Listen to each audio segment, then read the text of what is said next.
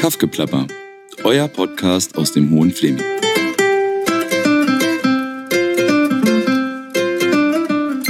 So, hallo ihr Lieben. Willkommen zu einer neuen Folge von Kaffgeplapper.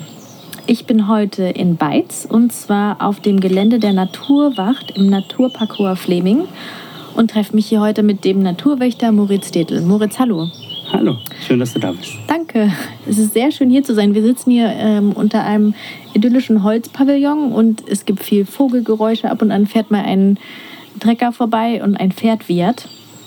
Und ähm, Moritz, in meiner Vorbereitung auf unser Gespräch heute habe ich einen Artikel aus der Lokalzeitung gefunden und darin steht in der Einleitung, für Moritz Detl ist kein Arbeitstag wie der andere. Als Ranger im Naturparcours Fleming rettet er Kröten, bestraft illegale Müllentsorger und vermittelt zwischen Mensch und Natur. Am liebsten arbeitet er jedoch mit Kindern. Dein offizieller Arbeitstitel auf der Webseite der Naturwacht Brandenburg lautet Naturwächter. Moritz, erzähl uns doch mal, was macht ein Naturwächter? Ja, es ist tatsächlich so, dass jeder Tag äh, anders ist. Ähm, aber wir haben trotzdem eigentlich erstmal nur, nur in Anführungszeichen drei große Arbeitsbereiche, aber die sind eben so umfangreich und naturgemäß, weil wir in der Natur sind, dann doch so abwechslungsreich, dass es dazu führt, dass nicht jeder Tag gleich ist. Genau, das ist zum einen äh, die Kernaufgabe der Naturwacht. Wir bezeichnen uns ja gerne auch als Ranger. Stehe da zwar nicht so drauf auf die Anglizismen, aber in dem Fall finde ich es ganz gut, weil mit dem Begriff Ranger die Menschen dann doch mehr anfangen können. Genau, und das die Kernaufgabe. Wir sind zwar nicht mit dem Pferd unterwegs, aber mit dem Jeep ist die Gebietskontrolle. Das heißt, wir sind hier im Naturpark unterwegs ja, und gucken, wie sich die Landschaft entwickelt. Ja, vielleicht hat auch mal jemand Müll abgeladen, versuchen das irgendwie äh, zu verfolgen. Genau, das ist so der eine große Bereich.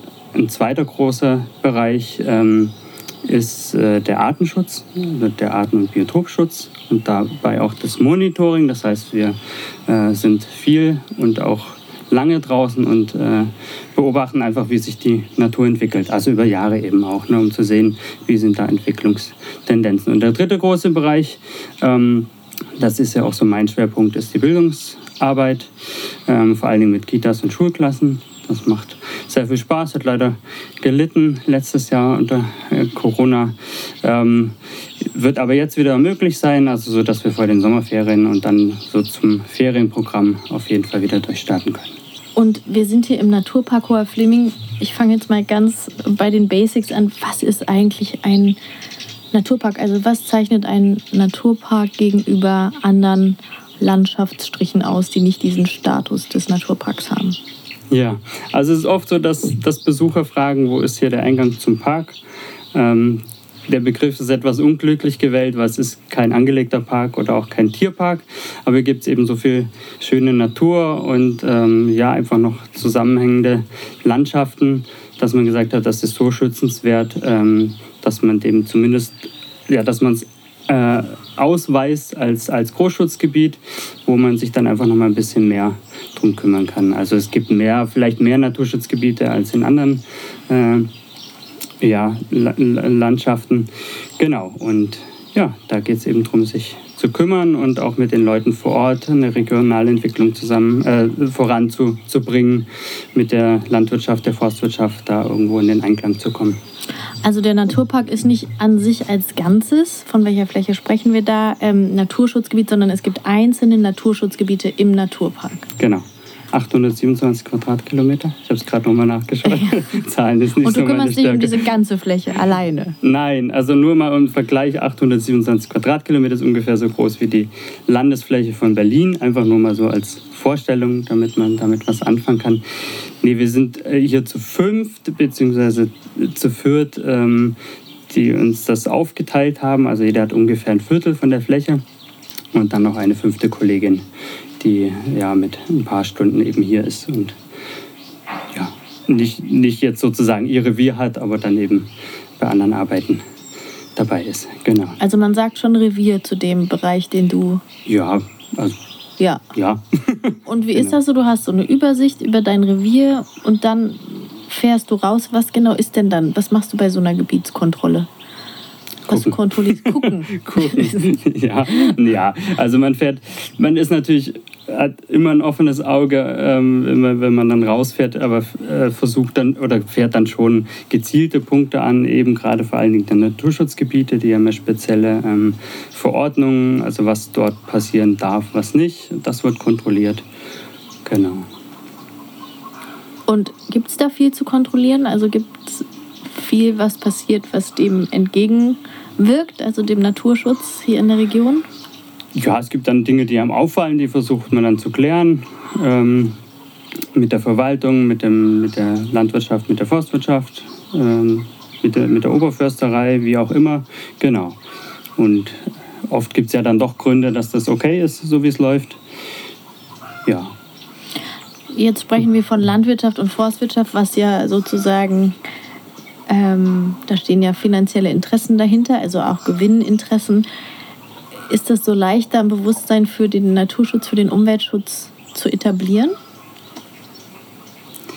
Ja, also wie du sagst, äh, da ist immer ein wirtschaftliches Interesse und äh, das ist, also ja, wenn, wenn der Laden nicht läuft, dann, dann funktioniert es eben nicht am Ende. Und ähm, das ist natürlich immer erstmal das, das erste Interesse, aber wir haben ja ganz gute äh, Möglichkeiten durch, durch Fördermittel, Ausgleichszahlungsmöglichkeiten, dann doch die Chance, äh, ja, also oder ganz gute Möglichkeiten, ähm, da in die richtige Richtung eben auch mitzulenken. Und das klappt auch überwiegend ganz gut. Ja. Und gibt es einen bestimmten Etat jährlich, den ihr äh, benutzen könnt für sozusagen Ausgleichszahlung dafür, dass der Landwirt sein Feld gemäß euren Naturschutzrichtlinien Ja, bewirtschaftet? oder? Das ist ja EU-Ebene. Also das ist, wir haben jetzt keinen festen Topf im Sinne von die, die Euros könnt ihr ausgeben oder so. Genau. Ist es für dich äh, leicht, diese Gespräche zu führen? Ich frage mich, du bist nicht aus der Region, du lebst auch nicht hier, du wohnst in Potsdam mit deiner Familie. Äh, wirst du akzeptiert? Ja, wie du hörst, ist ja mein schwäbischer Dialekt nicht so stark. Von daher bin ich zumindest mal nicht der. Ja, das Ost-West-Ding ist ja auch noch ein Thema. Ne? Also nicht der, der, der ähm, arrogante Wessi, der hier irgendwas will. So, ähm, von daher geht das schon. Und das Wichtigste ist eben, ja, sich klar auszuweisen, wer man ist. Deswegen haben wir ja auch eine Dienstkleidung und dann ja, freundlich und offen zu sein und versuchen auch die andere Seite natürlich zu hören. Mhm. Ne? Also Ja. unser Motto äh, Mittler zwischen Mensch und Natur geht ja nicht nur in eine Richtung. Ne? Oder nicht nur die Natur, sondern natürlich vor allen Dingen auch der Mensch und da einen guten Weg zu finden. Ja. Ich habe gelesen, das wusste ich ehrlich gesagt noch gar nicht, dass die Region hier eine der dünn besiedelsten Regionen Deutschlands noch ist. Wird das so bleiben oder meinst du aufgrund des Baubooms und verschiedener anderer Entwicklungen ziehen wir danach oder ist es schon eine Entwicklung, die so sich weiterzieht? Ja, das ist, also da ist hier die Region, glaube ich, ganz spannend, weil alles, was näher Richtung Potsdam und äh, Berlin rückt, also äh, die, die, die, die Orte, ich glaube, da wird es auf jeden Fall eher tatsächlich, die, die werden wachsen. Ähm, ich glaube, dass Corona da äh, ja, da einen Schub gegeben hat äh, bezüglich Homeoffice und man muss nicht mehr da wohnen, wo man arbeitet, sondern kann einfach schön da wohnen, wo es einem gefällt. Und viele wollen dann doch raus. Und was man hier merkt, ist äh, tatsächlich, dass, dass die Bahnlinie eine Rolle spielt. Also man ist doch noch in einer Stunde, anderthalb in Berlin. Ja, schwierig zu sagen. Also ich denke, alles, was dann noch, äh, was dann noch äh, Bahnlinien nah ist, erreichbar ist, wird wahrscheinlich, wenn man das sagen will, profitieren im Sinne von äh, eher, eher so bleiben, vielleicht sogar wachsen. Aber es wird vielleicht auch Dörfer geben, die weiter weg sind, ja, wo es vielleicht dann eher noch zurückgeht. Ja. Aber ich würde es jetzt hier so, ich würde jetzt sagen, so jede 10 Kilometer weiter Richtung Berlin würde ich eher sagen, ja, wächst. Hier ist vielleicht gerade so eine, so eine Grenze. Ja. Ich finde es ja ganz gut, wenn es dünner besiedelt bleibt, ehrlich gesagt. Das Ja. ist aber nur meine persönliche Meinung. Ich mag das hier und das sagen ja auch viele Leute, dass man noch diesen Weitblick hat. Also ich selber komme ja aus Nordrhein-Westfalen und wenn ich da manchmal auf Familienbesuch bin, reiht sich ja Haus an Haus an Haus. Und hier kann man ja wirklich mit seinem Rad rausfahren und kilometerweit gucken. Was gibt es denn hier für Arten, also Pflanzen oder vielleicht auch Tiere, die jetzt ich als Otto Normal Naturliebhaber nicht so auf dem Schirm habe, die so sehr besonders sind, die du gerade mit beobachtest? Ja, das sind die Bergarten. Das, äh, das heißt ja nicht umsonst äh, hoher Fleming. Ähm, es ist ja doch noch, man bezeichnet es auch als das kleinste Mittelgebirge Deutschlands. Ähm, der Hagelberg ist ja immerhin 200 Meter hoch, ne? mit Gipfelkreuz. Also es ist schon ganz Ich schwer. schmunze doppelt, da ich gerade aus dem Österreich-Urlaub komme, aber Da fängt man bei, da Ja. fängt man bei 800 Meter an im Tal. genau. Aber ja, das ist schon eine Erhebung. Genau. Ja, und da gibt es zum Beispiel den Bergmolch. Der hat ja seine Verbreitungsgrenze. Das ist ein sehr spannendes äh, Tier. Und bei den Pflanzen zum Beispiel die graue Skabiose, die hat auch so, ist wie gesagt auch eher äh, eine Art, die in den Mittelgebirgen vorkommt und hat ihre Verbreitungsgrenze. Ja, das sind eben spannende, spannende Arten. Genau. Ansonsten der Wolf. Ich weiß nicht, ob du ihn erwähnen wolltest. Ähm, den Wolf aber den kann hat man in Brandenburg immer sprechen. ja, den hat man Muss ja, man. Aber, den hat man aber hier ja auch auf dem Schirm. Und überwiegend klappt das, klappt das auch ganz gut. Was ist denn jetzt eigentlich mit dem Wolf? Vielleicht kannst du, jetzt sind wir schon beim Wolf gelandet. Jetzt sind wir schon jetzt jetzt gelandet. ist, es, ist der Stein in den Brunnen gefallen. Der Wolf. Wie, wie ist seine Ansiedlung, seine Geschichte hier in der Region und wie hat, was hat sich in den letzten Jahren verändert? Also der, die ersten Wölfe waren ja in der, in der Lausitz, so im sächsisch-brandenburgischen Grenzgebiet in den 2000ern. Und ähm, also hier wurden die immer schon, also länger schon vermutet. Ähm, ja, und in den letzten Jahren haben sich eigentlich flächendeckend Rudel angesiedelt. Also das heißt, der ganze Hohe Fleming ist eigentlich äh, besetzt mit Rudeln. Ne, ein Rudel ist immer äh, die Eltern, die Jungen von diesem Jahr und die Jungen vom Jahr davor. Und die jungen Wölfe dann, also die, die Zweijährigen werden dann, die dürfen dann ziehen oder müssen ziehen, wie auch immer, und bilden dann neue, neue Rudel. Ja, was hat sich verändert? Die Wilddichte hat sich äh, ein Stück weit geändert, klar. Ähm, und die Tiere sind eben mobiler. Also weil einfach klar ist, okay, da sind Wölfe unterwegs.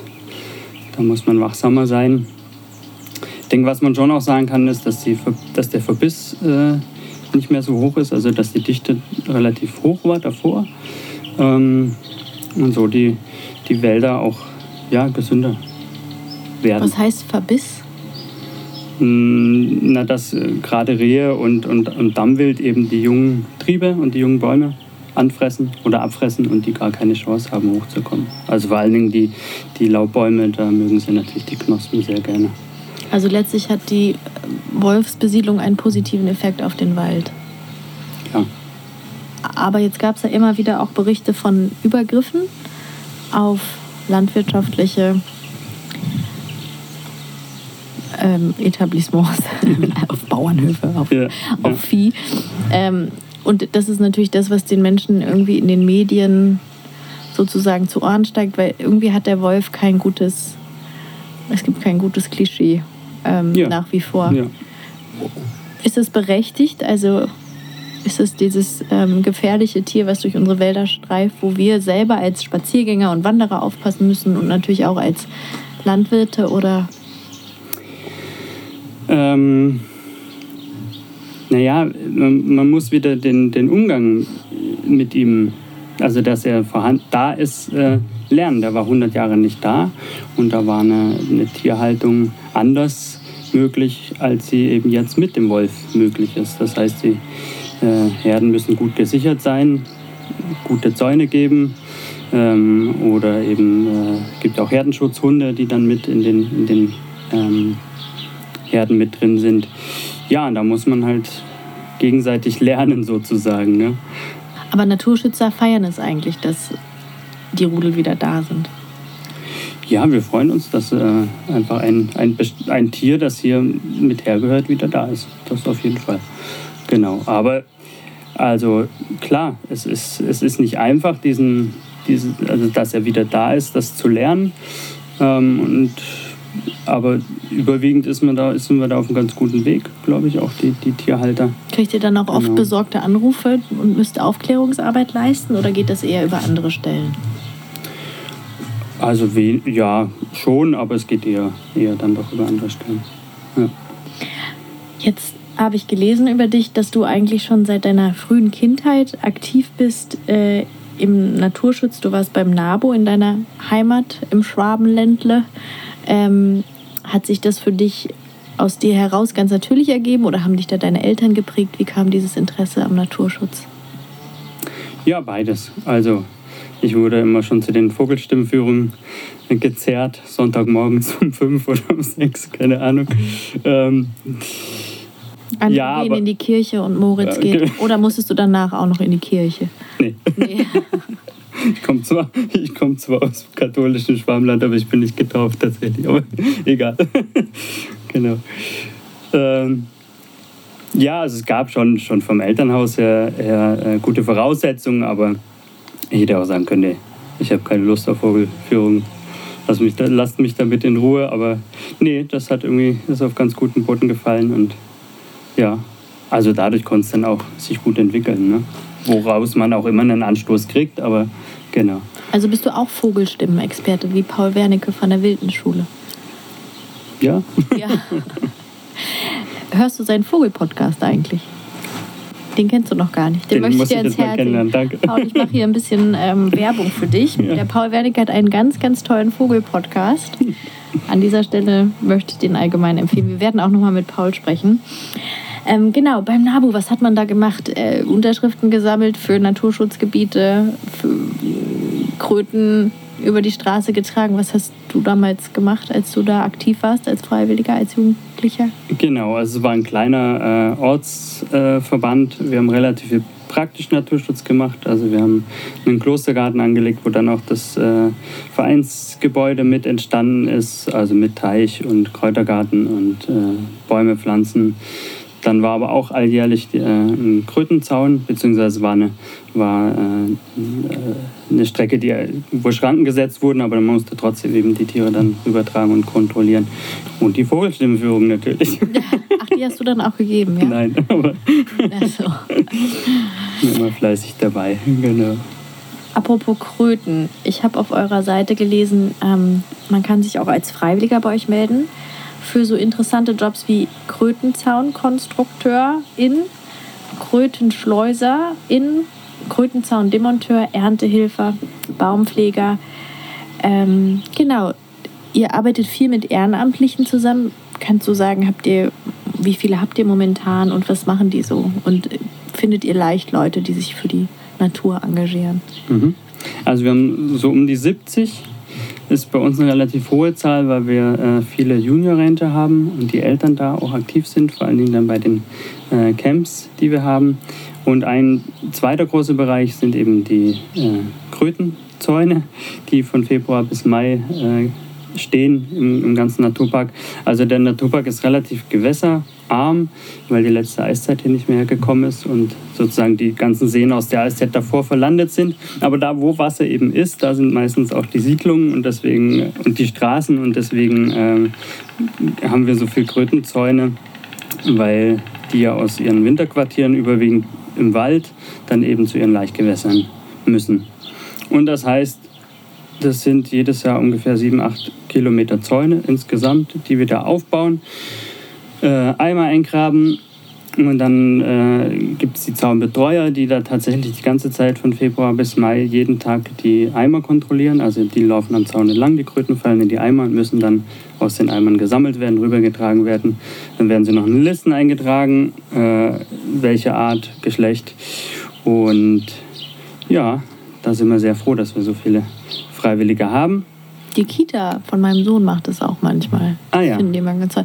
Aber genau, gäbe es sonst keine Kröten mehr? Blöde Frage am Rande. Also ist es so relevant, dass es. Ja, es ist relevant, aber es ist tatsächlich. Äh, ähm, so, dass es die letzten Jahre dramatisch sind, was die Zahlen angeht. Also sehr starke Rückgänge. Also die, dieses Jahr äh, eher so die, die kalte Witterung. Also war tatsächlich zu kalt davor die Jahre, die letzten, also die Jahre davor, zwei, drei Jahre ungefähr, war zu trocken einfach. Ähm, und da gibt es sehr starke Einbrüche. Äh, da ist zu hoffen, dass die sich erholen und in guten Jahren vielleicht auch wieder steigen. Wobei die Frage ist, ja, wie werden die nächsten Jahre werden? Also das ist schon so ein Zeiger auch für äh, sich änderndes äh, Klima. Ja, und wir sehen es jetzt bei den Storchen. Die Nester sind zwar gut besetzt, aber es fehlt natürlich das Futter. Ne? Ja, okay.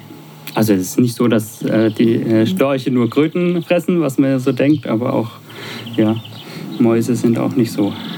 Wie seht ihr das dann an den Storchen? Also naja, an der Anzahl der Jungen oder es werden Junge tatsächlich verstoßen. Mhm. Ja, okay. Dann kann man das dann. Ja, in der Ja. Natur hängt das eine mit dem anderen zusammen. Genau. Aber 70 Freiwillige, das ist ja schon mal äh, toll.